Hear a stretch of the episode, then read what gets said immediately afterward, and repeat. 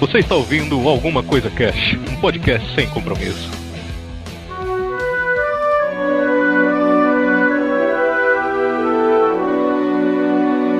Ciao signore e signori, qui è Febbrine e un uomo che non ha preso la famiglia non sarà mai un vero uomo. Caraca! Ó, Ó, Mas que? Aqui é Fernanda Cabite e me chama de viado, mas não me chama de Fredo. Ui, por favor, uma cerveja sem álcool. Será que podia beber isso né? na época? É, uma cerveja virgem. Aqui é o Govanon e ao, ao persistirem os sintomas, o barman deverá ser consultado.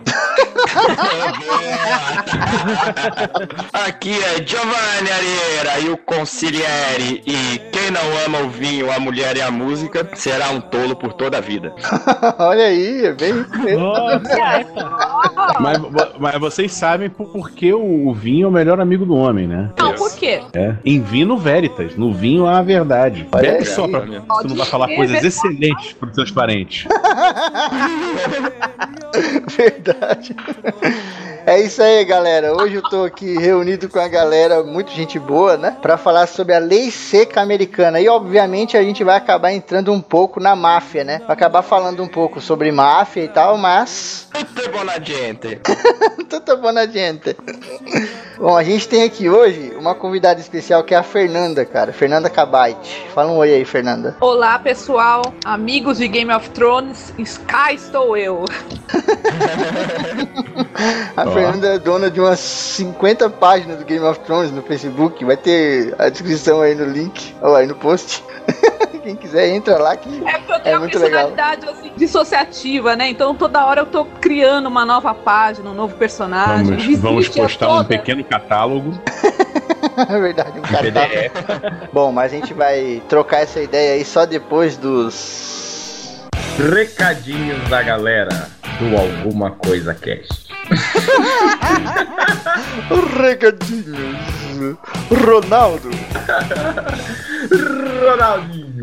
Aê, galera! Quem vai me ajudar hoje aqui na letra de recadinhos da galera é o Arieira e a Nelly.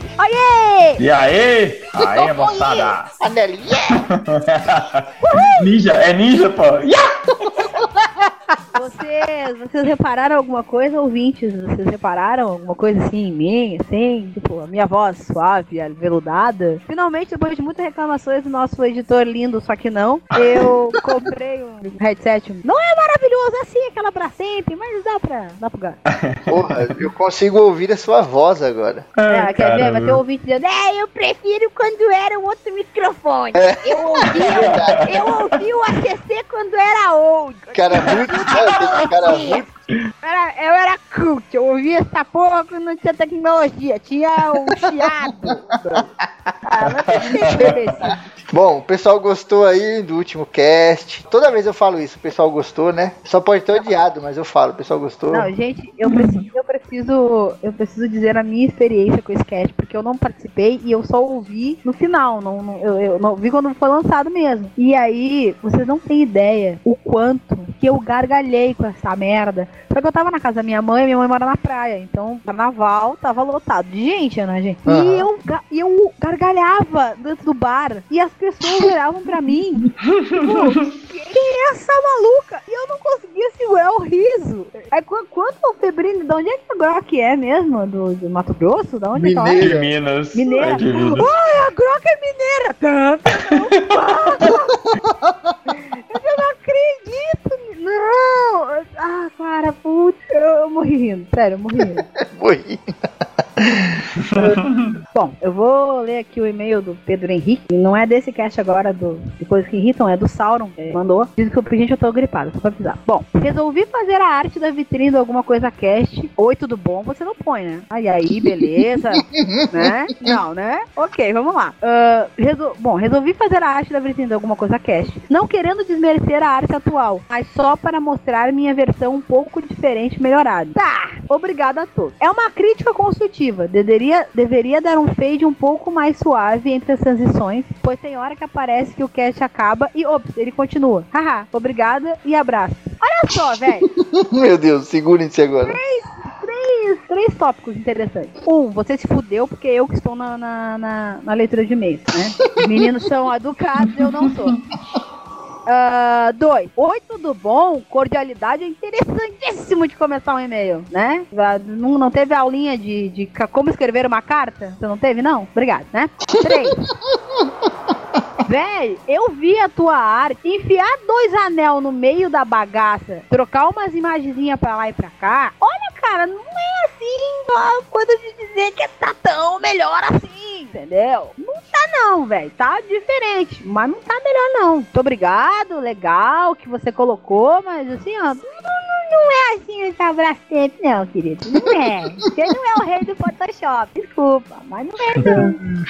Tá, só pra aviso geral, mas pô, obrigado, continua tentando assim, vai, vai, vai lá, vai, vai firme aqui. Um dia você consegue ser brasileiro, não desiste nunca. Vai lá, cara.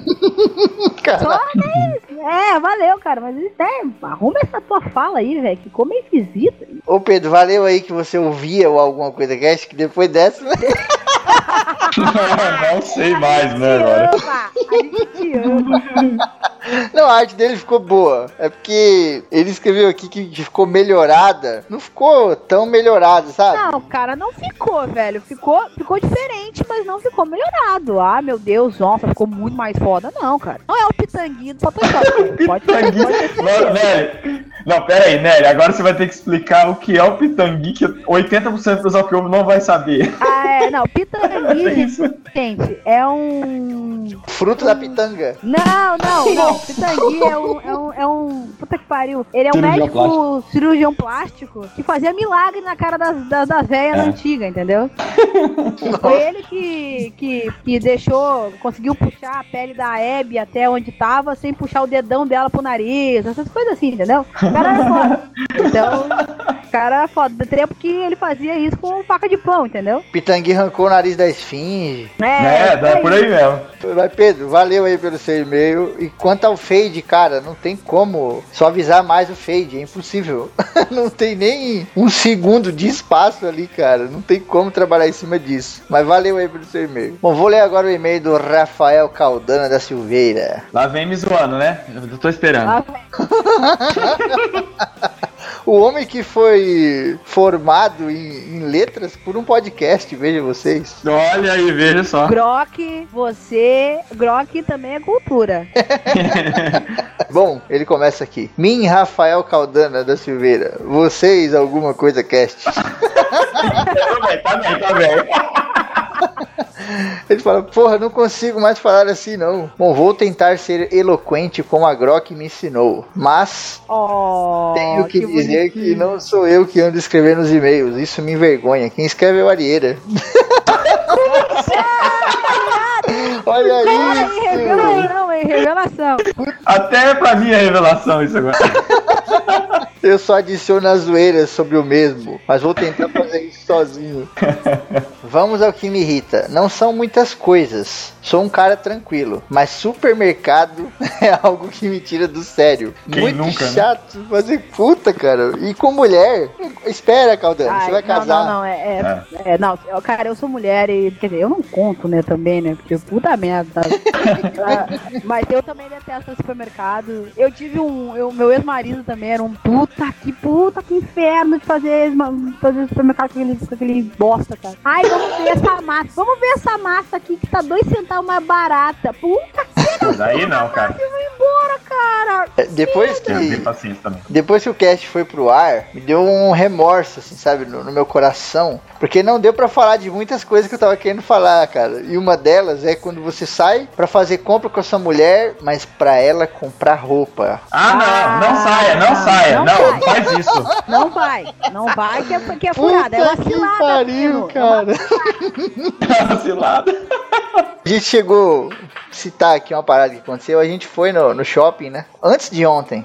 E cara, tinha uma, uma arara, né, de roupas com mais ou menos umas 50 blusas femininas. De longe você via que eram 50 roupas, tipo, roupas iguais. Sabe o guarda-roupa do Homem-Aranha, que é tudo igual?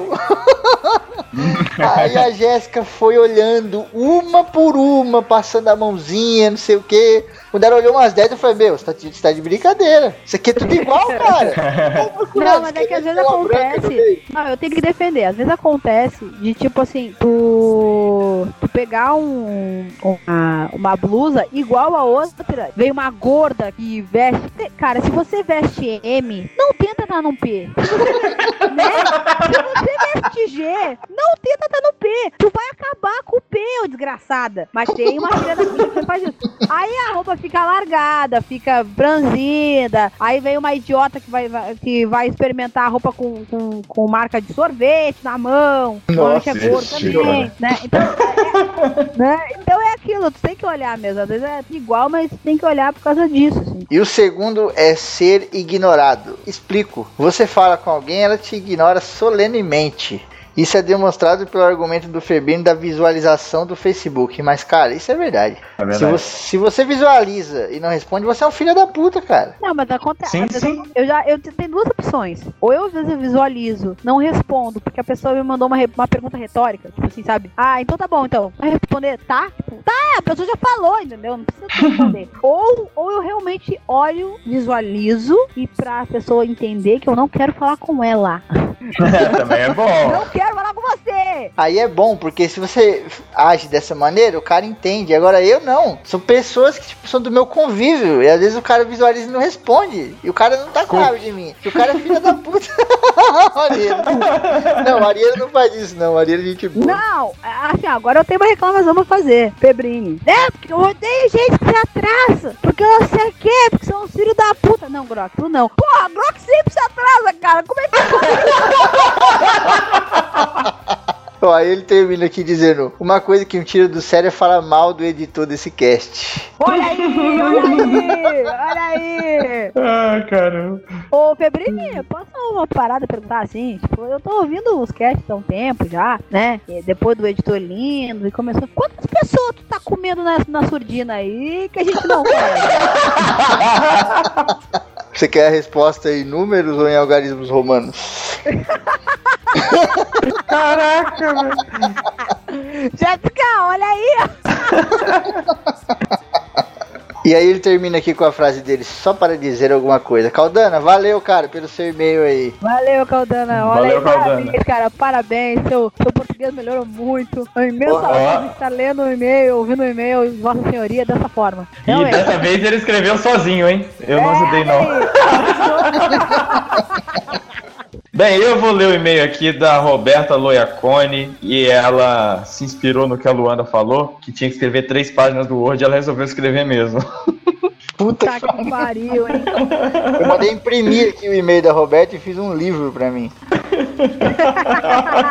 E aí, povo do Alguma Coisa Cast? A cada dia que passa, vocês estão mais divertidos e simpáticos. E os casts completamente incríveis. Portanto, meus parabéns a todos vocês. Valeu, Roberto. Muito obrigado. Valeu. Editor, como diz o Pedro, como diz o Pedro Febrini, você quer dizer alguma coisa? Falar alguma coisa aí? Valeu. Edito, deixa pro editor agradecer. Não, eu agradeço em nome de todo mundo aqui do Alguma Coisa Cast, Roberta. Valeu aí, meu. Beleza, e aí ela manda o seguinte: Cara, adorei o último cast, ri demais. Já ouvi todos e os meus favoritos são Histórias de Bebedeira e o do nosso querido Alcides aí, Alcides. Me identi... Mas após ouvir o último, esse se tornou um dos melhores. Olha aí. Inclusive a gente também, Roberto, a gente ouviu várias vezes. Verdade. Não, eu, vai, eu ouvi muito, assim, eu ouvi muito. O, o Coisas que Irritam dois, eu já tô na fila já. Aliás, eu ouvi e bati a cabeça na parede, porque não deu pra participar. Não, eu, eu fiquei com muita raiva de inferno. Se a Nelly participar, vai ser três horas só dela. Aí é o cast. Não, aí não é o coi- coisas que irritam, é coisas que irritam a Nelly. Mas tem um cara aqui que bate a Nelly, cara. É o nosso mago da- das artes aí, o mago das imagens, o Rodrigão. Paulo, Puta que ô, pariu, cara. Vocês não têm ideia. Se vocês acham que eu sou revoltada. cara, o Rodrigo. Bom, aí a Roberta continua aqui. Me identifiquei com todas as coisas irritantes citadas. Apesar de ser uma pessoa tranquila, tem momentos que não tem como não se irritar. Conversar no ônibus com alguma senhorinha simpática, entre aspas, ou algum cara dando cantada sem noção às 7 horas da matina, mesmo você colocando uma enorme barreira entre você e o mundo real, foi a que eu mais me identifiquei. E na penúltima sexta-feira, passei por algo parecido. Vamos ver a história da Roberta agora. Vai lá. Estava de boa voltando para casa, cansada após o trampo, com fone de ouvido escutando Iron Maiden. Puta, olha aí, cara. Gostei. Olha Roberto. aí. Bom som. Assim, ó, é a prova viva de que eu não quero falar com ninguém. Exatamente, cara. Quando uma moça me alcançou e começou a conversar do nada sobre um assunto que não curto muito: carnaval. Ai, que maravilha. Ai, meu Deus. Daí a mulher ficou falando, falando, falando que não parava mais sobre as fantasias, que ia desfilar não sei aonde, que era diretora de não sei qual escola, e eu tentando, ach... e eu tentando achar uma forma de escapar. Daí passamos na frente de um bar, um cara chamou por dois segundos e, agradecida pela distração, apressei meu passo e segui meu rumo. A Roberta saiu correndo pra trás, né? Pro outro lado. Coitado. Olha o balão sorvete, a pessoa, cadê? Derreteu. É, poxa, fone de ouvido é sagrado, é uma barreira. Não sei por que o povo não entende. Realmente foram muito boas as situações apresentadas. Ah, voltou a falar do cast, né? Rendeu muitas risadas e comentários lá no escritório. Agradeço imensamente por vocês existirem. Vocês me fazem rir de manhã, algo bem raro. Puta que massa. Valeu, Ah, Roberto. obrigado. Valeu, Valeu. Eu também agradeço. Eu também agradeço por eu existir. Meu Garieira. Tô aprendendo com o Febrini. Ai, Garieira, faz isso não, cara. E aí Roberto continua. E sobre o Sharapova, sim, ele nos ameaçou e sim, fiquei com medo. Mas agora vou botar a boca no trombone, opa. e, o, e o pior é que ela, ela, ela ainda colocou aqui entre parênteses, por favor, não levem por trás. Eira! E ela vai contar pra gente o que que Sharapova faz. Porém, quero fazer um adendo e denunciar alguém do ACC que estava colaborando com os planos malignos do nosso Charapovinha, o Arieira. Eu não, eu não, eu tô com medo de você, velho. Cara, eu não- eu o quê? É o cara ali, aquele língua de. Você é o língua de cobra lá do. do Exato, Pô, mano! Não, eu só dei umas ideias do, pro Murilo amarrar bigorna no teto, esse tipo de coisa, assim, mas leve, sabe? Ah, leve! Ah, ok. Tenho provas de que ele dava ideias de como tentar me pegar, me atacar com armadilhas Acme, Acme portanto, a culpa é do Arieira, segundo o Caldano. Olha, é culpa da Arieira. Mas continua aqui. Ah, continua. Zoeira, cara, você é gente boa. Valeu, Roberto, valeu. Se você não falasse isso, a bigorna ia cair aí já já, viu? Vai aí, hein? Mas enfim, o Murilo pratica bullying no escritório e corrompe as pessoas de lá para que façam o mesmo. Ameaça o povo que o contraria e olha que interessante, usa um tipo de poder da mente para virar o copo de água dos outros. Como assim? cara? Como assim, cara? Nossa. O cara, é o- o cara é o quê? O cara é a Jean Grey, cara. Que... Jim Grey, cara. o cara chega perto e olha pro copo e o mesmo cai, não sei. Já molhei duas blusas por causa desse cara. Ele é do mal. Ah, é isso sério mesmo, tem gente que consegue fazer isso. É sério. Tem gente que ele Caramba. olha assim, ó. Tá com aquele, aquela última bolacha que tu vai comer com a com a pessoa olha pra tua mão. Aí Cai, tu né? queria ter uma bolacha. Cara, é, é sério, é sério. Isso é olho, co- é olho guru. Cara, É olho guru. É verdade. posso deixar essa passar, cara. Quando Ai, você, meu Deus. quando você molha a blusa de uma menina de propósito, que é o caso, o caso do Murilo, não vem falar que você querer não. Você tá querendo Já só uma que vem. coisa. Tá querendo ver só uma coisa. Garota molhada. Ô, Jesus. Aí ela coloca aqui, ai, ai, ele vai me bater quando souber que contei, mas alguém precisa falar, né? É, Roberto, agora você tá vendo que a ideia é outra, não é só jogar Aí, água. que Tá? abuso no trabalho aí é complicado. Ai, caramba. Bom, termino aqui e quero aproveitar para mandar um beijo pra besta da minha irmã que me enche o saco. Nossa, que amorosa, né? Um beijo pra Claro, besta da minha irmã. É, sempre assim, né, cara? pro Murilão e pro meu amigo Éder do Trampo, que também ouve vocês e é muito gente boa. Abração pra todos vocês, muito sucesso que vocês merecem. Valeu, Roberta. E um abraço aí pro Éder que ouve também, pra todo mundo do escritório lá. É isso aí, valeu Ed, valeu Roberto, valeu todo mundo, valeu Xarapova, seu tarado. Valeu, Xarapovo. Ô Roberto, valeu aí pelo desenho, o Roberto terminou o desenho lá, mandou pra Ah, mim. é, eu não sabia não, cara. Deu Pô. pressão na guria, coitada. É, que jeito que não ia fazer, coitado. Coitada da Muito guria, foda, cara. tchê. Fez um dragão animal. E ela colou várias folhas de sulfite, assim, uma na outra, tá ligado? Sei lá, seis folhas, uma parada assim. Cara, deve ter ficado imenso. Ela disse que vai Que massa, terminar cara. de retocar lá. E eu falei, manda pra mim que eu vou emoldurar essa parada. Eu vou pôr aqui na minha sala. Roberta, manda não, vende. Já que ele gostou tanto, é só. É, Roberta, vai lá, falar em vender, eu, eu, eu- antes que o nosso editor esqueça, eu vou lembrar. Ah, Qual é o nome da menina que tá fazendo as barbas mesmo? Que eu quero muito daquela. cara. Kelly. Cara, ela, cara, a Kelly faz umas barbas de, de, de anão muito Muito foda, muito foda mesmo. muito fodas mesmo, assim. Eu quero, eu vou encomendar, certo? Que eu vou encomendar. e, e- eu, eu vou mandar uma pro Rodrigo também. Deu aí, boa. Não, eu, eu tenho barba, eu sei, mas eu vou mandar uma pra ele que vai ficar, ó, show de bola. Vai casar com aquela Ma- barba. Manda uma ruiva, manda uma barba É, ruiva pro mandar uma Rodrigo. ruiva pra ele. Mandar uma ruiva pra ele. Mas assim, ela faz barba, é barba de, de, de, de linhas de tricô, se eu não me engano. Isso aí. muito bem feita, muito legal. A Kel Store, Kel Store. Aquela- é muito legal, muito legal mesmo, assim. Eu tô muito Uhum. comprar eu- e eu vou comprar. né? Eu, quero- eu espero. Eu que vou comprar eu também. quero uma- Eu quero uma ruiva e eu quero uma azul. Eu não vou comprar, eu vou ganhar porque a gente está divulgando aqui. Ela vai me dar uma de graça, desculpa. Ah, meu Deus. Não, eu não sou filha da puta, entendeu? Eu sou legal, eu pago pra pessoa. Eu, eu, eu, eu, eu, valorizo o trabalho das pessoas, menos o teu, Febrinho. Ah, eu valorizo o trabalho das pessoas. Entrem lá no, no- Vai ter o link aí no post aí, cara. Kel Store é a loja lá de, de barbas da Kelly. Cara, muito legal. Umas barbas animais, né? Tipo, barba cinza, né, cara? Tipo a do Gandalf. Ela faz Ela barba. faz qualquer cor, cara. Tipo a do Gimli. Ela faz estilizada. Uhum. Com uma trança grande no meio, umas trancinhas do lado. Do jeito que você quiser, ela faz, cara. E ela tá começando agora e ela tem, tipo, muita força de vontade, tá ligado? Entra lá e dá uma força pra ela Muito, que vale a muito legal. pena pra não, pera aí um caramba. pouquinho, gente. Ela tem força de vontade e ela tem talento. Botar só Tem, força de vontade, verdade. o guerreiro vai achar, ih, a parada é uma merda, eles querem vender essa porra. Não, é, é foda pra caralho. É muito bom, muito bom mesmo. É foda, Ó. meu menino faz super bem. É, eu falo força de vontade porque, tipo, é só ela, tá ligado? É só ela, Uhum. cara. Ela não, não tem ninguém ali com ela. Então é foda, você tem que ter uma força de Ela, vontade. ela do tem só as agulhas. Só as agulhas pra fazer ali. É verdade. Ela, ela não tem ninguém lá com ela, ela é uma pessoa sozinha, ela vive no orfanato.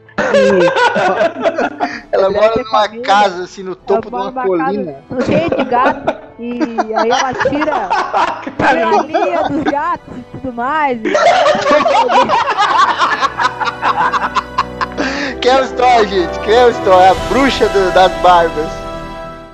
Dig, man, there goes Mac the knife. Pra começar, é legal a gente falar um pouco, de uma forma geral, né? Sobre o que é lei seca e as variantes disso, né, cara? E que a gente não tem exclusividade aí na, na lei seca americana, que foi uma das mais famosas, né? E na nossa querida lei seca aqui no Brasil, que não funciona. aí, Ai, que Batista não gostou disso.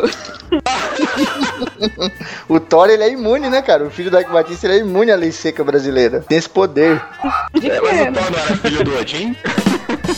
É verdade. Tem a lei seca no Japão, diz que quem ingerir bebida alcoólica tem que pagar uma multa de 17 mil reais e ou cumprir 5 anos de, de, de prisão e ter a habilitação suspensa. Na Rússia, na Rússia é meio estranho ter essa porra de lei seca, Quem né? pego, na Rússia quem for tem que lutar com um urso, né, cara? Deve ser isso da Rússia.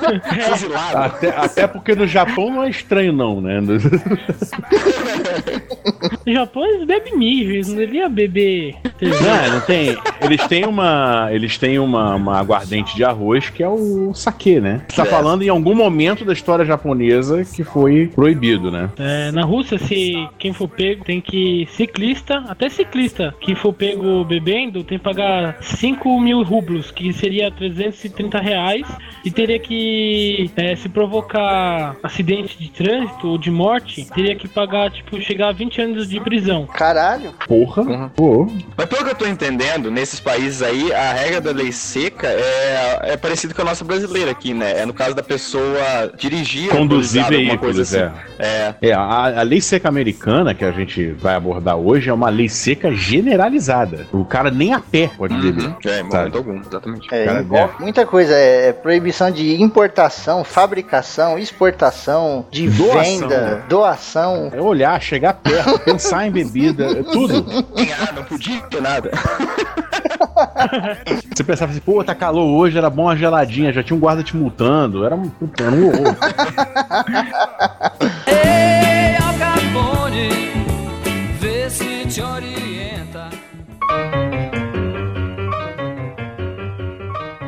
A lei seca, no caso, vocês abordaram dizendo que você não poderia consumir. Isso aí é, um- é uma coisa que eu não, não consegui achar. Eu já vi que você não podia trans- Não, é, o que eu, o que eu vi, comprar, consumo era mas você tomar ela, tomar ela, ou, falar keep walking, cara, tava liberado ainda. Encontra É, não, aquelas eu posso- lojas de tabaco, assim, cara, que, que esconde, escondia, né, a, a bebida, era dessa época, né? Então, quer dizer, É. o pessoal podia estar tomando, mas não podia estar fazendo o comércio. É, não, beber podia, não tinha proibição Não, de só que aí você consumo, vê- não. 18 emenda à Constituição Americana, ela proibiu fabricação e transporte. Só que se você for comprar no bar, você vai estar transportando para casa, certo? Aham. Se você, fizer, em- se você fizer em casa, então você não pode beber. O cara te jogou no deserto do Saara e falou assim: olha, pode beber água à vontade, tá ligado? Não tem água naquela porra. É bem isso então, mesmo, e cara. essa regra, ela, ela começou, é, ela ganhou mais força devido à, Primeira Guerra Mundial, né? Porque os cereais, o levedo, o, o malte, o açúcar eram alimentos básicos e não poderiam ser desperdiçados na fabricação de bebidas alcoólicas. É verdade, né? Com certeza que algum filho da puta Uhum. deu um tiro no general, beba. Sem dúvida. Por isso proibiu essa merda. A maior parte das medidas puritanas, de qualquer país, tá? Qualquer país, maior- boa parte das medidas puritanas, elas têm uma base pragmática. O que a Fernanda falou, ela, é bem, é- foi, ela foi bem acertada. Pega Levedo, malte, em geral, a, a alimentação do americano, tirando a carne, ela é fixada em cereais, né? Se você desvia aquilo pra fazer bebida alcoólica numa época que já há escassez, que é a época de guerra, você tem que baixar uma lei pra disciplinar isso. Uhum. E a gente tem um outro fator também que, que é muito citado aí, que foi meio que os Estados Unidos, depois da Primeira Guerra Mundial, ficaram tão eufóricos, né, cara? Tão malucos. E aí tinha toda aquela parada de festa, tinha o jazz, né, cara? O jazz tava a todo vapor, né? Tava surgindo novas músicas, novos ritmos. Isso aí, como é que eu posso dizer? Incitou a boemia, né? Entre muitas aspas, a boemia americana. E, e os casos de. Era uma de- loucura, né? é, tava uma loucura. Os caras estavam achando que eles eram os fodões, tá ligado? E aí os casos de alcoolismo aumentaram pra caramba, tá ligado? Isso foi outra coisa que levou o pessoal mais conservador a usar isso aí, né, como argumento pra, proibição, né? Pô, aí tá virando bagunça e tal. Tanto que a lei seca também ela teve como um nome, o procedimento, né, a, o experimento nobre. Porque se nós pegarmos a base religiosa americana, é a base protestante puritana. Então, é, o puritanismo ele prega que você não tenha excessos na sua vida, tanto de divertimento, pula, ela preza pela aquela vidinha, não é medíocre, aquela vidinha normal, que você não cometa nenhum tipo de excesso para sair da sua realidade. Em 1804, só para completar o que ele tá falando, as participantes da conservadora União Feminina da Temperança Cristã, imagina, um bando de tiazinhas da igreja, cara, invadindo o bar e restaurante com machado e porrete na mão. Essas mulheres encontraram apoio na Liga Antibares, formada por conservadores e igrejas puritanas. Assim, isso tudo, esse movimento puritano contra a bebida, ele começou em 1789, que foi inspirado nas ideias do Benjamin Rush, que ele pregava que a bebida, né, ela causava degradação moral, a degradação é, física realmente das pessoas. E aí a gente teve o primeiro grande movimento dessas ordens de temperança, que foram alguns fazendeiros que criaram a primeira liga de temperança tá? Na Virgínia, em Nova York e em Connecticut. E a partir daí esse movimento foi crescendo até que culminou você ter, como a, a Fernanda falou aí, nessa época você tinha mais de 1 milhão e 500 mil pessoas envolvidas nessas ligas de temperança aí. E nessa época, é, não eram envolvidos só as igrejas puritanas, mas também a igreja católica, a igreja, membros da igreja anglicana, luterana, todas as igrejas cristãs de uma forma geral estavam envolvidas nesses movimentos aí. É, e você imagina, essa galera toda pressionando o governo, cara. O governo tava maluco, sabe? Não, não tava sabendo o que fazer, cara. Porque não, era uma parada um tanto quanto violenta, né? Existiam alguns manifestos violentos aí. E aí o governo começou a abrir as pernas, né, cara? Um monte de senador começou a, a comprar essa ideia, comprar essa briga aí. Porque, vamos dizer aí que 99% dos senadores, eles eram católicos, né, cara? Eles eram dessa, dessa turma que o governo falou, os mais eh, não excesso, né? Eles começaram a Puritanos, comprar, né? É, e aí Calvinistas, né? Calvinistas, puritanos, né? Uhum, e o governo ficou doido, né, cara? Não tinha o que fazer. Exa- exatamente. Isso tudo ele, ele eh, borbulhou e eclodiu, na verdade. Vamos fazer aqui uma salada, né? Uma salada de ovo, né? É, em 1920, quando o ex-jogador de beisebol, o reverendo Billy Sunday, discursou para uma plateia de 10 mil fiéis na cidade de Norfolk. Ele fala assim no discurso dele: No reino das lágrimas acabou, as favelas logo serão memória. Vamos fazer de nossas prisões fábricas e cadeias armazéns. Homens caminharão retos e mulheres voltarão a sorrir. É, é uma, é uma parada que tinha muito. Tem um discurso aqui também de um cara chamado Andrew Volstead. E ele foi pra uma rádio, né? Ele era um republicano, ele foi numa rádio anunciar isso aí, sabe? Com, nossa, com alegria, né? Quando a parada já tava ali pra ser proibida, né? E aí ele diz assim. Está nascendo uma nova nação. Os Estados Unidos estava doente e nós vamos curá-lo. O demônio da bebida faz parte do passado e agora se inicia uma era de ideias claras. As cadeias ficarão vazias e serão fechadas para sempre as portas do inferno. Então, é o mesmo discurso do, do Uhum. pessoal que vai na igreja, né? Eu era um bêbado e vivia drogado, hoje estou curado, né? É o mesmo discurso. Toda religião, nesse ponto, é, é bacana pra quem funciona. Isso é legal, cara. Se a pessoa se livrou do álcool e aquilo lá tava sendo uma droga pra ele, beleza. Agora não vai interferir no meu dry martini, cara.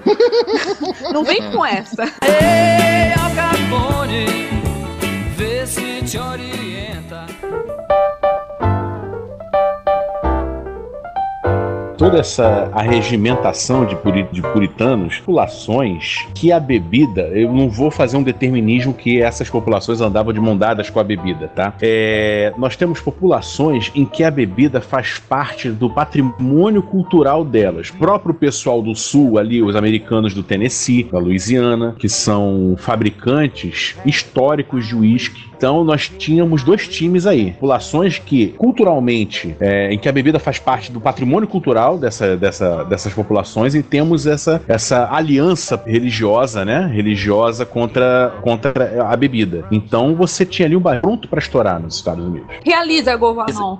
A, a Oktoberfest não existe mais. Realiza isso na sua cabeça. Todo mundo enchendo a cara. Já pensou? Aquilo não existe. Não existe no seu presente. Ou até pior, né, cara? Imagina se. é, o não falou aí da bebida como coisa cultural. Um monte de gente pode falar que não, mas, cara, já tá inserido na cultura, de, nas raízes, de uma forma tão concreta que não tem como você puxar isso, cara, sem derrubar a estrutura, tá ligado? Se você Hum. proíbe aqui no Brasil a cerveja, cara, pode se preparar que vai ser a. É, vai ser a nova lei seca americana no, no Brasil agora, tá E, ligado? e olha, e olha que a cerveja brasileira é uma das piores do mundo. É cheia de milho, cheia de levedo de milho. É cheio de tranqueira. Com água. Vamos, vamos nos ater. É tão mas- cultural, tão cultural em certas populações, que até os governos mais fechados têm que abrir mão. Por exemplo, é, o governo do Irã, que é um governo teocrático, islâmico, que é- o islamismo proíbe a bebida alcoólica preemptoriamente, ele teve que abrir é, a importação de algumas centenas de litros de vinho para a população judaica que mora em Teherã. Uhum. Então Sim, é, tem- é- é cultural demais. É,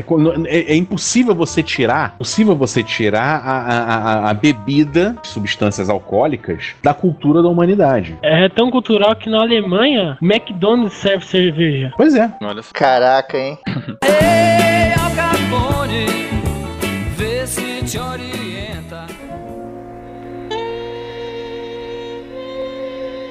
antes dessa- da aprovação da lei, porque assim, a gente teve um, um aumento dessa questão religiosa, mas também teve cada vez mais um aumento da pressão política, realmente, tá? Então, assim, tem duas coisas aí. Uma é que houve esse crescimento dos saloons, né, em torno de fábricas após a Guerra Civil Americana, que era frequentado pelos trabalhadores e também pelos imigrantes, principalmente irlandeses, e começaram a relacionar, então, essa presença de irlandeses com, e, com o consumo de álcool, com a prostituição, e cresceu um movimento nos Estados Unidos após a Guerra Civil de que os Estados Unidos foram criados pelos americanos, então um movimento contra imigrantes. E como tinha essa relação entre o ambiente onde os imigrantes estavam com essa proliferação de saloons, isso foi ganhando força na população também, imagem negativa É, o- da bebida, né? É, é importante lembrar que essa demonização né, do imigrante, desde o final do século XIX, que houve uma onda de desemprego generalizada na, na, na Europa, então vieram para cá, não só para os Estados Unidos, para a América em geral, imigrantes italianos, alemães, irlandeses, ingleses até, espanhóis, ações de operários, ou seja, era aquela galera que adorava depois da saída da fábrica uma, uma birita, porque aguentar 16 horas numa fábrica não é mole, em pé, sabe? Então, é, esse movimento anti-bebida, ela praticamente deu as mãos com o movimento anti-migração. Exatamente. Então, a gente tem uma amálgama de, de pensamentos conservadores por trás da emenda 18. Uhum. E outra coisa, Govanão, aí é o que é muito interessante dessa época aí da imigração e como essa sociedade de imigrantes começava a se organizar. Acho que o pessoal, a maioria já viu, quem não viu, assista o filme Gangue de Nova York do Scorsese, que mostra muito Uhum. bem esse período aí. Uhum. Realizei o Leonardo DiCaprio afundando com o Titanic, cara. Ele ia ser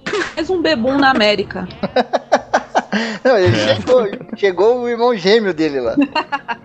época também, outra coisa, quando estava bem perto da, da aprovação da lei, aconteceu também o apoio dos industriais americanos a isso, né? Porque o álcool, ele acabava atrapalhando o rendimento dos trabalhadores, então a gente estava no auge do Fordismo, do Taylorismo aí. Então, os próprios industriais começaram a apoiar esses movimentos e a, a pressionar os políticos para que aprovassem esse tipo de lei, né? Um- algo interessante nessa época é que o consumo de maconha era muito alto e a maconha também atrapalhava o rendimento dos trabalhadores e nessa época começou o incentivo à indústria tabagista para que os trabalhadores passassem a fumar cigarro, que acabava deixando eles mais acelerados. Algo, aspas, inofensivo, né? Até porque É. eu precisaria até de mais dados para fazer essa afirmação, né? Eu acho que, eu, eu creio que o consumo de maconha aumentava depois o consumo de alimentos, né? Ah, é verdade. Eu eu preciso de mais dados para afirmar isso. Ei, Al Capone, vê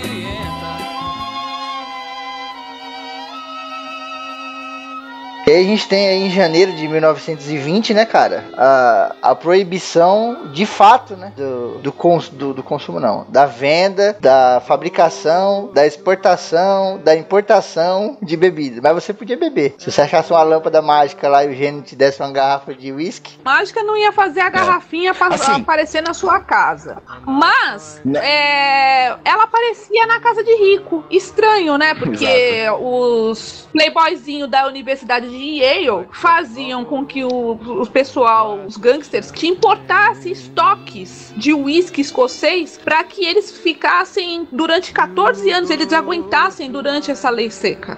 E vou além, a conexão, a conexão dessa importação era canadense. tinha também, O tinha grande, canadense. a grande porta, É, grande a- parte era. A É. grande porta de entrada do Canadá, a- assim como hoje, por, e- o, o preço dos medicamentos nos Estados Unidos, ela é, ela é algo beira a exorbitância, sabe? Você ficar doente nos Estados Unidos é muito caro hoje em dia. E grande parte da, da- das- dos, dos remédios, das, das medicações que o americano médio usa, ele procura importar do Canadá, que tem seus medicamentos subsidiados pelo governo. Então o Canadá é uma Assim, uma, porta de uma coisa entrada e, e- e gigante para qualquer coisa que venha lá dentro. Assim, essa coisa da, da bebida, a lei ela foi aprovada é, em 1919, né? E ela só entrou em vigor em 1920. Então, nesse período, as pessoas poderiam estocar a bebida em casa para poderem beber depois da, da lei. Inclusive, o próprio presidente Woodrow Wilson, que assinou a lei, ele estocou uma cacetada de bebida em casa pra que ele pudesse, tipo, eu assino aqui, mas vou ter bebida pra mim, sabe? Essa coisa de estocar em casa, ela faz parte da cultura do americano médio também. Por exemplo, é, produtos que eles gostam, refrigerante que eles vendo, que o troço vai acabar, o cara compra uma prateleira inteira do, do, do- da ou da, da- do supermercado. Que o Twinkle, né, que é a nossa Ana Maria, vai acabar, é capaz de ele, sabe, comprar um caminhão inteiro. Ele tem, eles têm essa cultura do estoque. É, e tudo eh, lá é vendido em grandes po- proporções, né? Eu lembro que uma amiga foi para os Estados Unidos e trouxe um M&M's pra mim uma vez. Nossa, é gigante o negócio, cara. Eu falei, nossa, eu vou ficar enorme, vou virar uma bola se eu comer tudo isso aqui de Eu, vou, M&M's. vou eu só como isso em quatro vidas, né?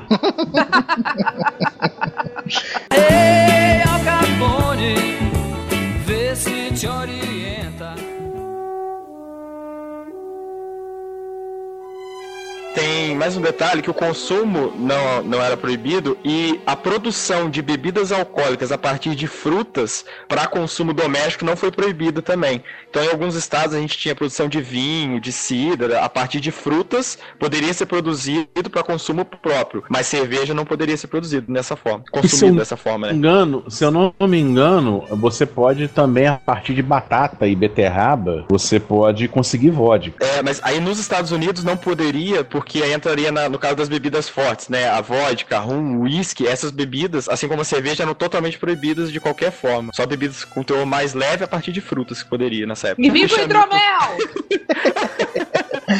Essa questão que o, que o Arira levantou aí, é, tem, tem uma parada que foi, na minha opinião, um dos piores erros, né, cara? Uma das piores coisas que veio disso. Tinha falado da máfia, né, cara? A máfia realmente foi um erro gigantesco, mas, pasmem, durante esses 30 anos aí, não morreram nem mil mafiosos né, durante troca de tiros e nem nada. E aí, com esse problema de, de pessoas fazendo bebida em casa, o que acontecia? Muita gente fabricava bebida no quintal de casa, sabe? No fundo do quintal. Tinha gente que fabricava em banheiras, essas banheiras grandes de porcelana, né? E de qualquer maneira, e, como não tinha uma fiscalização, já que era proibido, né? Você não, não inventa uma associação fiscal pra uma parada que é proibida. Você não tem a fiscalização da maconha, sabe? Deixa eu ver aqui se tá tudo dentro das normas. Não existe. Então era, era feito de qualquer maneira, cara. Era feito de qualquer maneira, sabe? O cara fazia a bebida do E é um hábito que até hoje é um hábito que até hoje persiste na sociedade americana. Principalmente um no sul dos Estados Unidos. É, o cara tem um alam- manter um alambique clandestino atrás de casa. Vira e mexe, nego que morre com a cara queimada, fazendo fazendo uísque caseiro, sabe? É, o- ontem eu assisti o episódio do Walking Dead,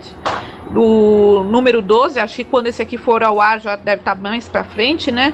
Mas aparece um, um- uma casa onde o Daryl Dixon entra que tem uma fabricação caseira de, de álcool, de bebida, né? E eles, ele mais aquela outra mocinha Beth, eles tomam daquela bebida e você vê que não é uma coisa de boa procedência. Porra, zoado. É. É, tem um detalhe aí, Febrini. Isso aí é, foi até impulsionado pelo próprio governo para impedir que as pessoas produzissem, né? Por exemplo, para produzir um licor, você usa álcool de cereais, alguma coisa nesse sentido. Só que esse álcool, ele é basicamente etanol, né? Que é produzido da cana-de-açúcar, por exemplo. Mas existe o metanol, que é o produzido a partir de milho, por exemplo, que é altamente tóxico. E o governo, ele substituía o etanol por metanol, e isso que causava intoxicação nas pessoas, porque elas não conseguiam adquirir mais o álcool que não teria problema para elas, né? pra Exatamente. produzir E esses- para elas conseguirem o, o etanol, elas tinham que exportar essa parada clandestinamente. Você Uhum. exportar já seria caríssimo, mas a parada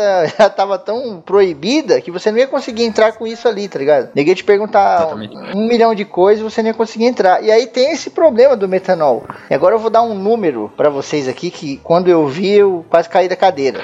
Durante essa década, nem mil mafiosos morreram, né? Nessa, nessa guerra toda. Agora, pasmem quantos civis morreram por bebida de fabricação caseira aí, né, cara? Bebida imprópria. Mais de 30 mil pessoas em 10 anos, cara. É, cara. Muito bem. Muito bem. Bom, mas eu acredito é, que essa forma da, dos italianos de estar procedendo é uma maneira protecionista, né? É aquela coisa da família que nós vamos entrar mais pra frente, mas que está preservando também a cultura e o pessoal que era mesmo, né? Os conterrâneos, né? Uhum. É, na década de 20, mais pra década de 30, você tem a mudança de certos eixos turísticos para Havana, para o Rio de Janeiro, para Cancún, lugares onde a bebida, onde o clima era quente e a bebida era mais do que liberada. Para você ter uma noção, é durante essa época que o Rio de Janeiro passa a ser a única cidade no hemisfério sul tem que era a rota do Graf Zeppelin, que era um transatlântico, um Zeppelin luxuosíssimo, que a galera ia fazer,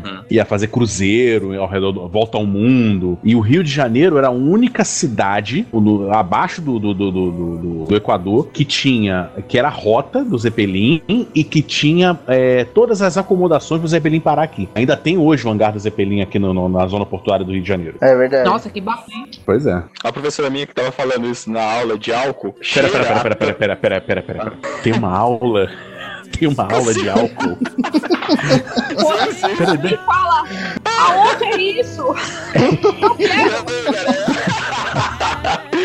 Então, na, a gente tinha aula de tecnologia de produção de açúcar e álcool, né? Ah, bom, se o- Entendeu? o senhor queira especificar. Material, taças. É, mas a gente tinha também o tecnologia de transformação de alimentos que a gente fazia cerveja, cachaça, vinho, tudo isso a gente provava. É, que bacana, hein?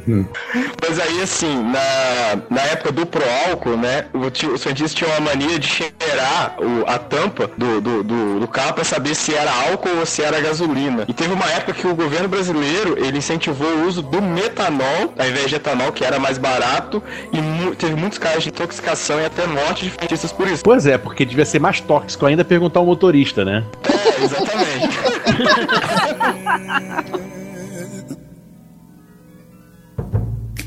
Eu tenho mais uns números aqui bem interessantes também, ó. É, antes da, da, da lei seca ser aprovada, né? é, lá em Nova York tinha em torno de 15 mil bares, né? 15 mil ambientes que vendiam, né? Vendiam. Bebida. Depois, cara, que aprovou, passaram pra 32 mil. Só que tem um detalhe: a pessoa fala, pô, de 15 foi pra 32, então quer dizer que apareceram aí 17 mil, né? Não, cara, foram 32 mil no total, porque não podia mais vender. Então, se você tem É 32 mil vendendo, você tem 32 mil novos estabelecimentos clandestinos. Tudo clandestino, é verdade. Muita coisa, cara, é assustador, tá ligado? É. Um dado, um dado bastante interessante que faz parte do, do de vida, né, do mafioso daquela época, do gangster daquela época, tamanha era a lucratividade da- né, do, do comércio ilegal do álcool, que eles passavam a utilizar, eles passaram a utilizar metralhadoras da Primeira Guerra Mundial, é aquela famosa Thompson, é, É muito massa, diga-se por sinal. né, que é a Tommy Gun, né, que era Tommy considerada Gun. chama Tommy Gun, aquela que tem a lata de goiabada embaixo, né, a- Conhecida como a- a máquina, máquina de né? escrever também, não é?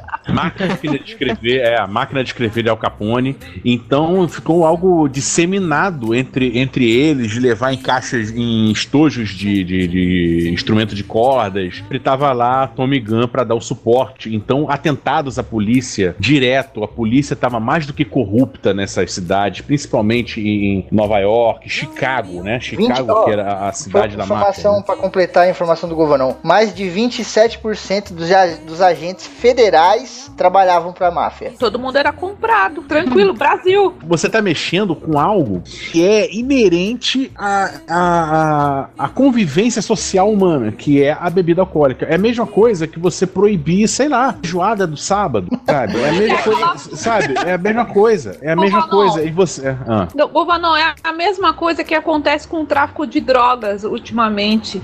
O, tudo que é proibido, cara, a- o, tudo que é ilícito, que é ilegal, você vê que de repente começa a ficar um pouco mais caro, mais difícil. Mas o pessoal, a procura começa a ganhar volume, Foda. né? Matar uma pessoa hoje tá caríssimo, cara. Tá uma merda. Tá Esse 21 mil bitcoins. Porra, como é que a gente tá sabendo? ó? Aí que a gente conhece as pessoas, hein? Olha aí, ó. esse é o Raul. Ei, Al Capone,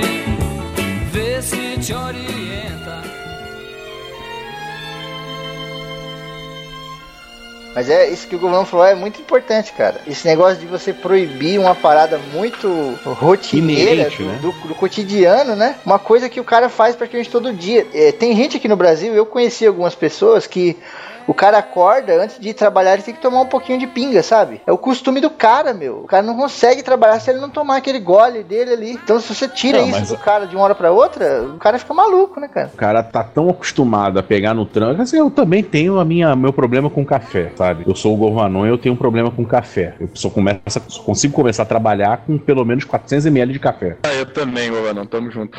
Tamo junto aí. Imagina se proíbe de uma hora pra outra o café. É. complicado. Ou então o carnaval. Não, aí beleza. Aí beleza. Não, não, tô, tô cagando e andando.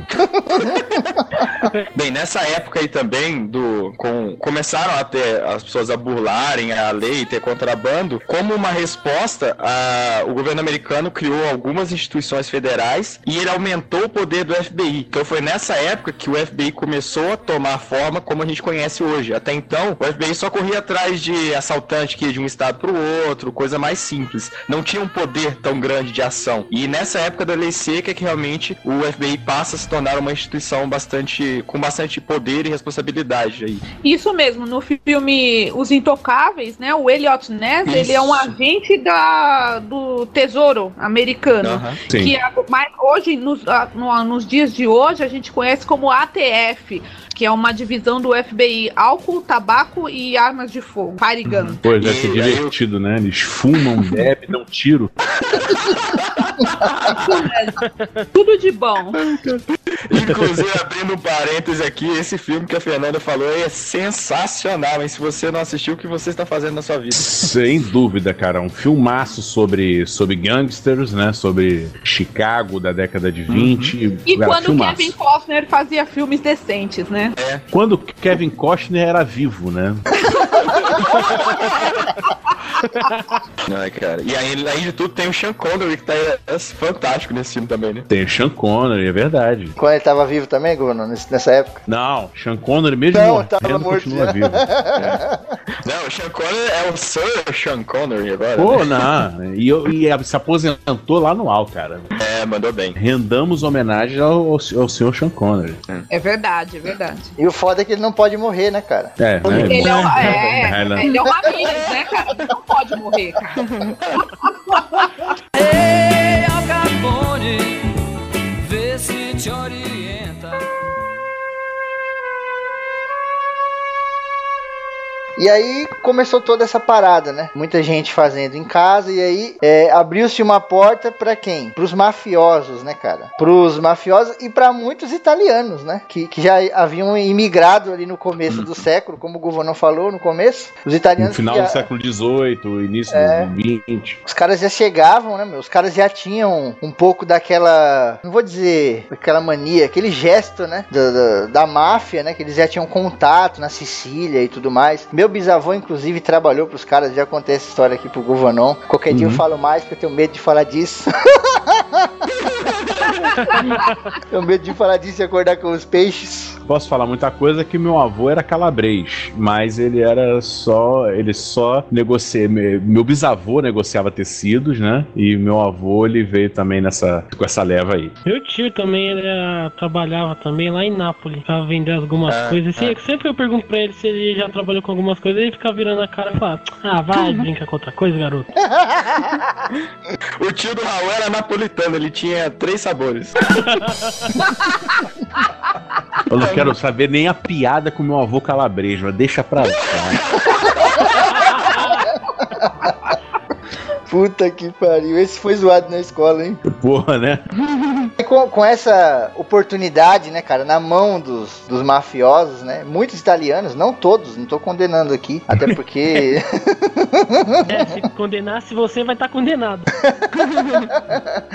e aí, o que que aconteceu? Começaram a surgir as, as máfias, né, cara? Não as famílias, não confundam. Não confundam as máfias com as famílias. As famílias vão vir muito depois. No começo ali, o que surgiu foi isso mesmo. Foram gangues, né? Você tinha algumas gangues É. muito famosas ali. Você tinha, inclusive, a do Al Capone, né? A gangue dos cinco pontos, Sim. que eram baderneiros, né, cara? Eles arrumavam briga em bar, roubavam uma coisa, roubavam outra. A gangue dos cinco pontos, no começo, o maior assalto dos caras foi um caminhão de casaco de pele. Pra você ver que o negócio era bem ralé, meu. Só voltando um pouquinho, antes a gente já tinha. É, quem assistiu o Poderoso Chefão aí, outro. ó, a gente só vai dar referência boa de filme hoje, hein? Porra. É. Tinha no, no começo, bem- um pouquinho antes aí, a gente tinha a, a, a Mão Negra, né? Que não era, na verdade, uma máfia ainda, mas era uma forma de agir. E a gente tinha já alguns grupos, principalmente de italianos, que dominavam ali, principalmente na região de Nova York, Nova Jersey, né? Que tinham uma, uma ação mais forte ali de, de gangues agindo com sequestro, extorsão, esse tipo de coisa. É verdade. E depois, né, cara, foi praticamente esquecida, né? Essa, esse grupo, essa gangue. Que também era uma gangue, né, cara? Não era uma família ainda. Sim, sim. Teve um evento que ocorre- ocorreu no meio da lei seca, que é o massacre de São Valentim, que foi uma. foi tipo a grupo, o grupo do Al Capone contra um grupo de um polaco irlandês que é o Bugs Murray. Aí ele, tipo, o Al Capone mandou matar sete caras desse, desse Bugs Murray, que ele era rival dele, que o Al Capone, ele era tipo a gangue do lado do sul. E o, e o Bugs Murray é do lado norte. Aí teve esse problema aí. Isso, e o Al Capone ele pediu eh, ingresso na Costa Nostra e ele foi rejeitado, inclusive, né? No começo, porque ele não tinha ali o, o sangue siciliano. E porque ele fazia muito negócio com os irlandeses, né, cara? E nego via isso com muito preconceito, né? É, inclusive, é, algumas teorias é de que provavelmente os irlandeses ajudaram Al Capone nesse evento aí do dia de São Valentim, né? É. E também tem uma outra coisa, bem no comecinho da lei seca, a gente tem que lembrar que lá na Itália o senhor Mussolini chegou ao poder teve uma grande imigração nova de italianos que vieram, muitos já eram mafiosos lá, e aí que a gente teve realmente a estruturação da máfia como um todo a partir dessa nova imigração de italianos. É, é bom lembrar que cada região da Itália tinha seus representantes aqui, é, aqui na América, né? Tinha a Cosa Nostra, que era napolitana, se não me engano, é, a Nadrangheta, que era a máfia calabresa, a na, Nadrangheta, mão negra, né? Que era o- os pioneiros desse, os pioneiros desse proceder. A máfia siciliana, que é a máfia mais clássica que a gente conhece, que inclusive é a máfia que aparece no Poderoso Chefão, do Uhum. proceder Isso, do Poderoso Chefão, né? De, de, de contrabando, de, de produtos e tal. Era a máfia do meu bisa, inclusive. Uma outra coisa assim, é, o Al Capone é um dos do, o mafioso mais conhecido, né, que ficava em Chicago, mas um outro grande centro da máfia era em Nova York também, onde a gente tinha um dos que se tornou na verdade o grande chefe da máfia, o primeiro, que foi o Salvatore Maranzano, né? Uhum. Que ele era ele que criou um código de conduta e estabeleceu a estrutura da organização mafiosa, meio parecido com o que a gente vê do- dos Corleone, né? Que você tinha o chefe da família, o consigliere, O- aquela, toda aquela hierarquia de capos, Isso. capo regime, homem feito, né? Ela era, ela era toda baseada nas centúrias romanas, né?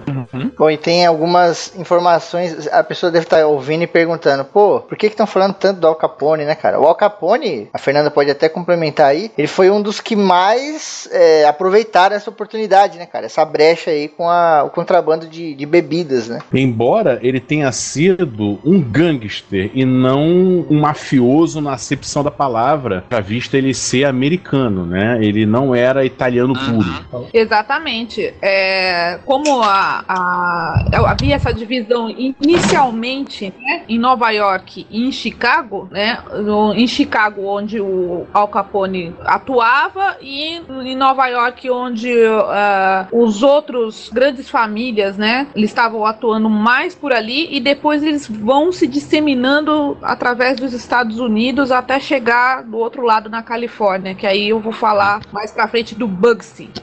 Uma curiosidade também é que o Al Capone, mesmo estando envolvido com prostituição, sequestro, contrabando, né? Ele era uma figura pública e ele era muito conhecido e muito querido, porque ele fazia altas doações para instituições de caridade, né? Então ele era tido por alguns como um Robin Hood, assim, sabe? Ele era bem famosão Não, época. exatamente. E, inclusive, em 1929, ele foi nomeado o homem mais importante do ano, cara. E junto com ele É, verdade. foram o Albert Einstein e o Mahatma Gandhi, cara. Pasmem.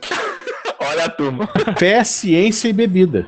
E a Agora você já sabe quem mandou matar o Gandhi, né? Olha aí. Ele não queria concorrência. E pasme, outra informação interessante nessa mesma linha, né, de você condecorar pessoas, vamos dizer, do mal. O próprio Hitler, cara, ele quase ganhou um, um prêmio uma vez. Eu não lembro se foi Nobel um. da Paz. Foi o Nobel da Foi o Paz, Nobel da né? Paz. Os caras querendo puxar o É. saco dele, quase que ele ganha no meio do, da guerra, cara. No meio da Olha que Segunda beleza. Guerra Mundial. Ei, Al Capone, vê se te orienta.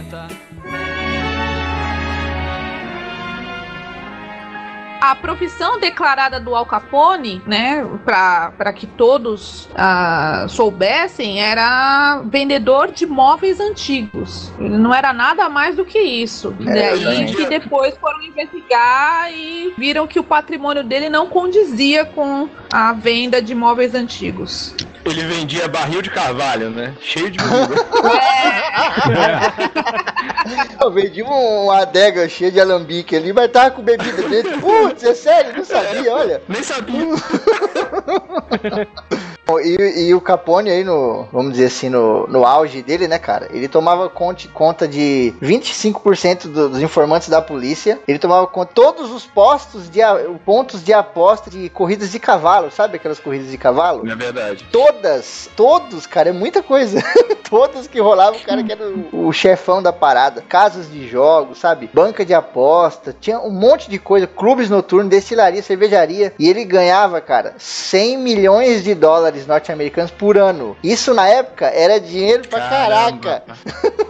Era muito mais do que os 100 milhões hoje em dia, né? Pô, meu, eu não, eu não sei dizer a- o equilíbrio, aí, o balanço da moeda. Se alguém souber aí, diga. Mas você vê em filme antigo que o cara fala 10 dólares ou 100 dólares, parece que o cara tá falando 50 mil dólares hoje em dia, tá ligado? É muito verdade. É, dinheiro. bem- é, é, é, vale lembrar, vale lembrar que na década de década de 20, década de 30, 50 mil dólares, muito dinheiro, muito, muito mesmo, sabe? Pô, imagina 100 milhões. de dólares, é, é, é, naquela época era quase o PIB de um país. É foda, cara.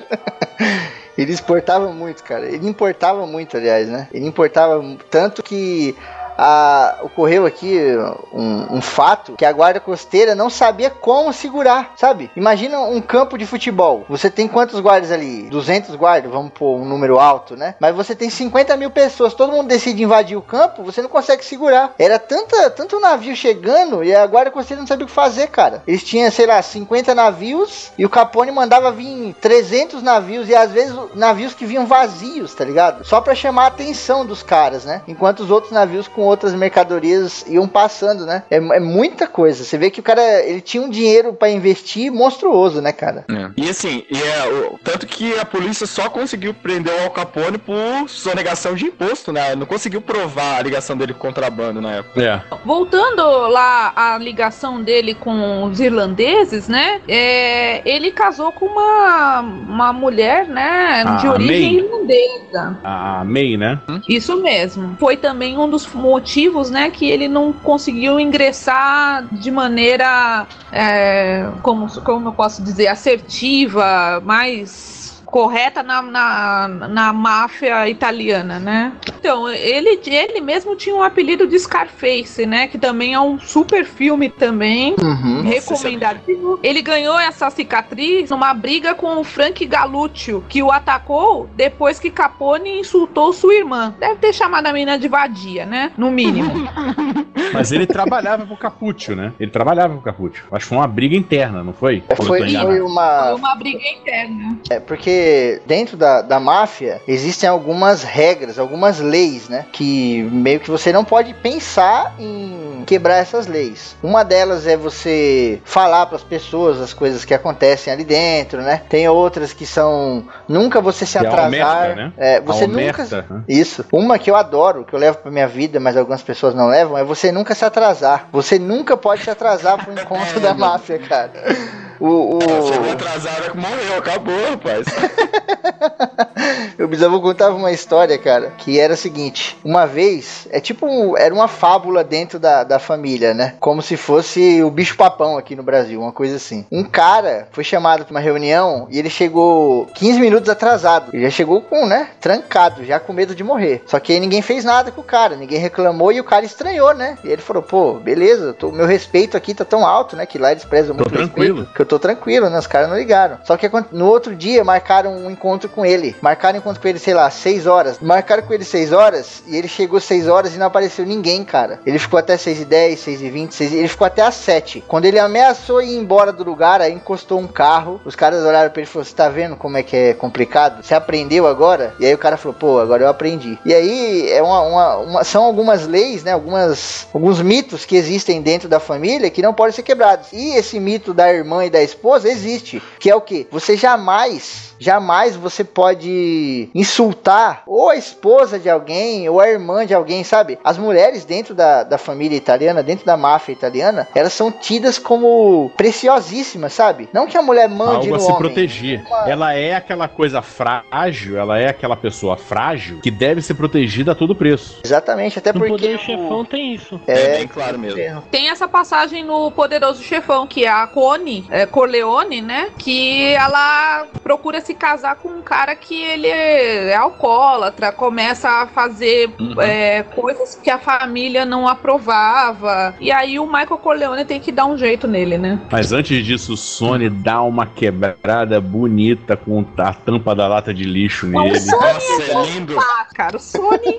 o Sony é foda, cara. Não, o não Sony- devia ter morrido. Calma, Calma, o Sony não tem, não tinha como ser é, é, dom. O Sony era Ia cagar explosivo demais, ia cagar tudo. O Michael já cagou tudo. Não, o Michael não cagou, não. Não, não acho. Não, Para, aquele não. jeito dele ali eu achei muito zoado. Tem até uma parte no, no filme que eles falam, é uma coisa que eu levo pra minha vida. Eles falam assim: as pessoas respeitavam o seu pai. E com você é diferente, as pessoas têm medo. E eu acho isso genial, cara. Você pode botar medo em qualquer um, agora respeito é muito foda de você conseguir. Bom, voltando na parte da família, importante da- das, das mulheres dentro da família era essa parada da pró- do próprio nome, família, né? Que era aquele sonho que eles tinham, né, cara, de ter uma família, sabe? Você vê no Poderoso Chefão que eles faziam churrasco, né? Eles curtiam a vida de uma forma normal. Então, sem as mulheres, não ia ter como acontecer. Inclusive, uma fase do, do, do, do, do Corleone, né? Que eu citei na minha entrada com o meu péssimo italiano.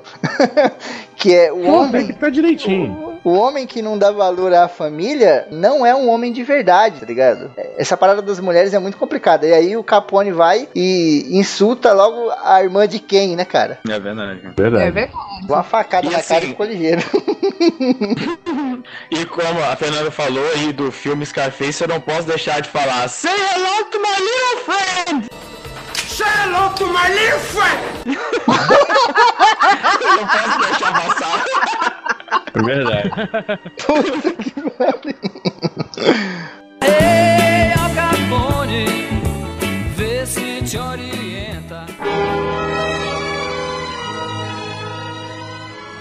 Depois do Al Capone conseguir, tipo, vencer a polícia, o, go o governo, o cara simplesmente morre de sífilis na prisão em 1949, que foi que ele foi preso em Alcatraz, que é uma das prisões mais famosas do mundo. Vou fazer uma conta aqui. Ele morreu de sífilis. Morreu de sífilis. Ele estava preso desde quando? Desde 31. Obrigado. Vamos continuar. Façam as contas. Onde ele pegou sífilis? o silêncio. Complicado, é complicado. Façam as contas. Ele. Eu já tinha visto que ele tinha morrido de ataque cardíaco, na verdade. Não, às vezes pode não, ser a. MEI. Às vezes, é, às vezes pode ser visita, né? Visita íntima, alguma coisa assim. Tô Visita querendo. íntima em Alcatraz, vai vendo. Vai ver. Não sei. Eu não sei. Eu só tô falando pras pessoas fazerem as contas. Foi uma sereia que foi visitá-lo. Não, e ele tava com, com sérios problemas mentais, né, cara? Ele tava ficando loucão já. Tava começando a É, esquecer isso é uma par de verdade. É, coisa. porque o, o último estágio da sífilis, se foi sífilis mesmo, é... foi sífilis, ela altera né, um funcionamento cerebral. Embora eu esteja vendo aqui um, um- um outro reporte que ele morreu de broncopneumonia. Ah, isso é igual o Atila, então. Então. Morreu de 30 coisas diferentes. Pois é. Então, pra gente só fechar aqui a parte da, da organização mafiosa em Nova York, o Salvatore Maranzano, ele foi morto pelo Charles Luciano, que esse italiano tá perfeito, hein? Fala sério. Eu pensei que o meu tava ruim, mas pô. Luciano.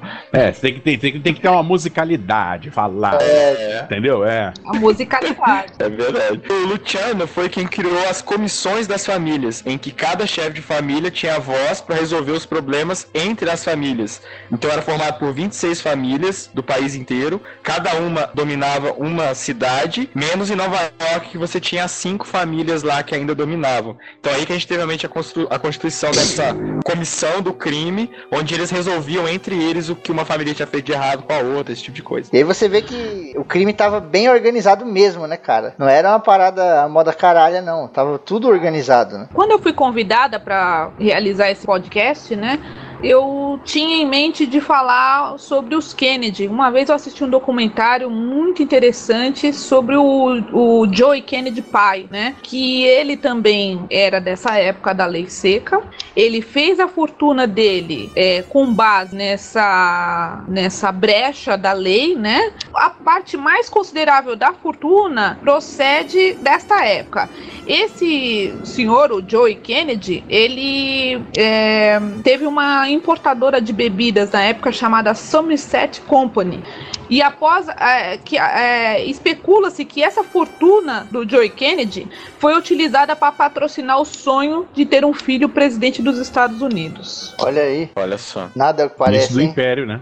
A outra Depois coisa que que eu achei muito interessante também foi sobre a, a- a- quando eles faziam a bebida no bar, é, foi criado o. Na verdade, isso aí foi uma ideia que já veio da Europa, né? O Blood Mary, né? Ele foi, ela foi, ele foi criada por um francês chamado Fernand Pi- Petiot. Ele comandava um balcão parinisiense em Nova York e na, na verdade é Harris New York Bar, na França, desculpe-me, em 1920. É, inventou a mistura de vodka com suco de tomate, molho inglês e pimenta, a pedidos dos clientes. Os clientes americanos, em épocas da seca, procuravam uma bebida de aparência e teor alcoólico mascarados. E o Blood Mary foi a saída perfeita para confundir as autoridades. Então, quer dizer, você tava tomando lá, não, o que, que é isso? É suco de tomate, cara, não tem álcool aqui dentro. Eu fico imaginando aqui os clientes, né, cara? Tá tomando uma vodka. Pô, joga um pouco de pimenta aqui, vamos ver o que acontece. Como assim, mano? Sabe o que acontece? Caganeira. No mínimo, né? Bem por aí mesmo. Ressaca. Caganeira com ressaca ainda. Outro cara que era ilustre nessa época era o Frank Sinatra, né? Que além dele estar representando a máfia, né? E, e também ele é uma figurinha ali que aparece logo no início do filme do primeiro Poderoso Chefão. Ele, os pais do Frank Sinatra eram proprietários de um bar em Nova Jersey. E ele, segundo o livro Sinatra The Life, era claro que para vender o principal produto de um bar, os donos teriam que fazer negócios com criminosos, mais es- especificamente com o contrabandista Wikes Gordon, conhecido comparsa de Luke Luciano, que foi o principal ícone em Nova York durante a Lei Seca. É que é exatamente esse que organizou as famílias aí, né? Bom, então cresceu a partir de 1925 os movimentos com o apoio da imprensa, que alegava que a proibição, na verdade, ela representava a clara diferenciação de classe, porque os trabalhadores não podiam beber, mas a classe alta, os industriais, políticos tinham estoques de bebida em casa. E isso chegou até em 1930, quando próximo das eleições, um jornalista, o George Cassidy, ele escreveu no Washington Post que 80% dos congressistas bebiam e tinham estoque de bebida em casa. Caraca. Então isso aumentou o- a pressão popular para o fim da lei, né? Uhum. O presidente Franklin Roosevelt foi eleito no movimento que ficou chamado como New Deal, né? Que ele tinha promessa de crescimento econômico. E essa promessa de crescimento econômico esbarrava nos mercados informais e de contrabando. Então, para pôr um fim nisso e com a pressão popular, ele acabou, acabou tendo uma pressão no Congresso para que essa lei fosse revogada. É cita nessa época que a Lei Seca foi uma grande experiência social e econômica, né? Exato. Quando ela acabou, É. quando ela foi revogada. E tem uma coisa engraçada, um fato interessante, que ela não foi revogada de uma vez, né? A gente teve, em março de 1933, o Roosevelt assinou a lei que ficou chamada como Curley-Harrison, que ela permitia a produção e venda de cerveja e vinho que tivesse uma graduação alcoólica de até 3.2. E ele assinou essa lei e soltou a frase histórica dele, acho que essa seria uma boa hora para uma cerveja. Calhão, ainda. Muito bem. Bem. Se é aqui no Brasil, o nego ia postar no Facebook até umas horas. Que absurdo! é legal que quando eles começaram a, a legalizar a parada de novo, né? Eles começaram a, a meio que soltar umas desculpinhas, né? O governo começou a soltar umas desculpinhas. Porque o nego falou, ué, por que que há 13 anos atrás não podia e agora pode, né? O que aconteceu? O É. diabo não é mais dono da bebida? E aí eles começavam a soltar umas desculpinhas. E, e uma delas, que eu acho uma desculpa muito boa, né? Eu acho muito filho da puta, mas eu acho uma desculpa muito boa. Que é de que geraria mais empregos e de que elevaria a economia, né, cara? Com arrecadação de impostos e tal. É uma desculpa Sem muito dúvida. boa, cara. Mas assim, mas de uma, é, a desculpa é boa, mas de uma certa forma aconteceu, né? Houve crescimento da indústria de bebidas, né? O setor se fortaleceu e até alguns centros, como St. Louis, por exemplo, cresceu muito logo depois que a lei foi revogada, exatamente pela produção de, de bebida mesmo. É, aconteceu, mas eles não revogaram exatamente por causa disso, tá ligado? Por isso não, não, não. É. É. Desculpa, é, desculpa, eu não consigo lidar com a máfia, eu vou revogar essa É, merda. eles tinham nego de, de, de capa e de chapéu e de metralhadora na mão saindo do bolso, tá ligado? Eles tinham que voltar atrás, cara, não tinha jeito. Então aí no final de 1933, em dezembro, foi aprovada a 21ª emenda que é, revogava a 18ª e aí então pôs fim a, a aquela lei do, da chamada conhecida como lei seca americana, né? Só tem uma curiosidade, é que a 21ª emenda, ela não impede que hajam leis estaduais que controlam o consumo de álcool. E muitos estados continuaram controlando. Por exemplo, o Mississippi só aderiu a, a, a essa emenda em 19, na década de 60 e o Kansas, ele não permitia a venda de bebida alcoólica até 1987. Caraca. Pô, até ali, o pessoal tinha que fazer uma viagem pra tomar uma bebida, né? Spotify. O cara chegava lá morrendo de sede, louco, né, cara? Bebia, chegava em casa com sede e bebia água. É, cara. E assim, até hoje em dia ainda existem alguns distritos que têm legislações que controlam a venda de bebida alcoólica. Então a gente tem ainda alguns lugares ali que isso é meio controlado até hoje. Tem que beber com um saquinho de pão na garrafa, né? Sim, sim. Cara, esse disfarce é o disfarce mais podre da história do universo. Vai tomar. Ah, mas pode deixar que eu já usei esse disfarce. Não, eu também não sei, mas, cara, tá na cara que você tá bebendo. você pode cobrir a marca, tá ligado? É, pra esconder a marca. É, o cara fala que você tá bebendo, você tá bebendo Dolly, você fala, é vodka. É, pode ser, cara. Sendo que dói Não, mas pode pô, até ser mais vê, cara, às tóxico, vezes né? você. Às vezes você tá, tá duro, sem dinheiro, cara. Você vai sentar no lugar, você pede uma cerveja chique e vai beber no, no, no- no saquinho de pão, assim, do lado, assim. Uma prega. assim. Ah, por último agora, então, eu vou falar sobre o Bugsy Siegel. Ele veio por último também, né? Ele, ele começou molecote, entre aspas, como um funcionário do Luke Luciano. Os trabalhos dele eram como cobrador de dívidas. Imagina o tipo de cobrança que ele fazia durante a lei seca. Taco de O beisebol. ódio de outros chefes da máfia por Siegel foi tanto que para proteger o pra, pra proteger o Bugsy, o Luke Luciano persuadiu ele a se mudar para Califórnia. Aí na Califórnia, ele continuou trabalhando pro Luke Luciano, extorquindo dinheiro aos, aos proprietários dos estúdios de filmes, e mais tarde Siegel pediu 5 milhões de dólares ao sindicato do crime, ou seja, as famílias americanas, né, de Nova York, né, no caso, para cons- construir o primeiro super cassino hotel em Las Vegas, que é o Flamingo, né?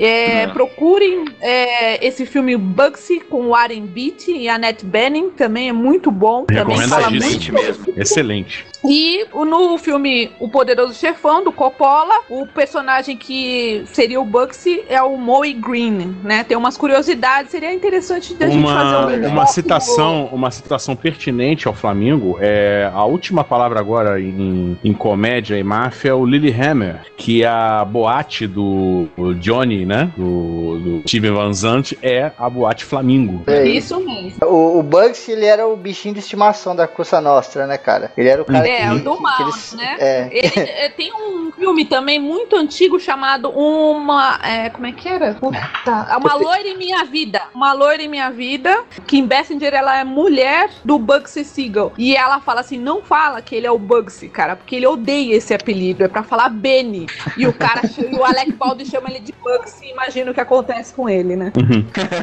Não, e tinha uma, uma descrição dele, né, dentro da Coisa Nostra que era muito interessante, né? Que era assim, eu nunca vi um rapaz tão simpático e tão bárbaro, né? Ao mesmo tempo. E ele foi o pior erro que a Costa Nostra já cometeu e ao mesmo tempo foi o melhor acerto. O cara era maluco, né? Ele era imprevisível. Ele resolvia a parada, mas ninguém sabia. Deu um estado na cabeça dele que matou todo mundo. É, verdade. É, Então, assim, além de tudo isso que a gente já falou da questão do crime organizado, da máfia, do, do crescimento do FBI, uma outra coisa que teve um, um reflexo muito grande na economia americana foi na produção vinícola que, que ocorria na Califórnia. Porque lá tinha uma grande produção de uvas para vinho. E com o fim, da, com, na verdade, com a lei seca, foi quase extinta essa produção e se perdeu muita qualidade, porque só tinha variedade de uva para mesa ou uvas que eh, fossem pequenas para serem transportadas escondidas, né? Então, é, até hoje em dia, a produção de vinhos americanos ela sofre com isso, porque foi praticamente eliminadas todas as uvas para produção de vinho. E isso pode ser visto, quem, quem leu o livro ou assistiu o filme As Vinhas da Ira, Uhum. é exatamente isso, uma família que migra para lá bem nessa época aí. E chega lá não é nada daquilo, né, que eles esperavam. É, normalmente não era, né? Nunca é, como tá na foto. É verdade. O cara contando na foto é ótimo. Facebook que eu diga.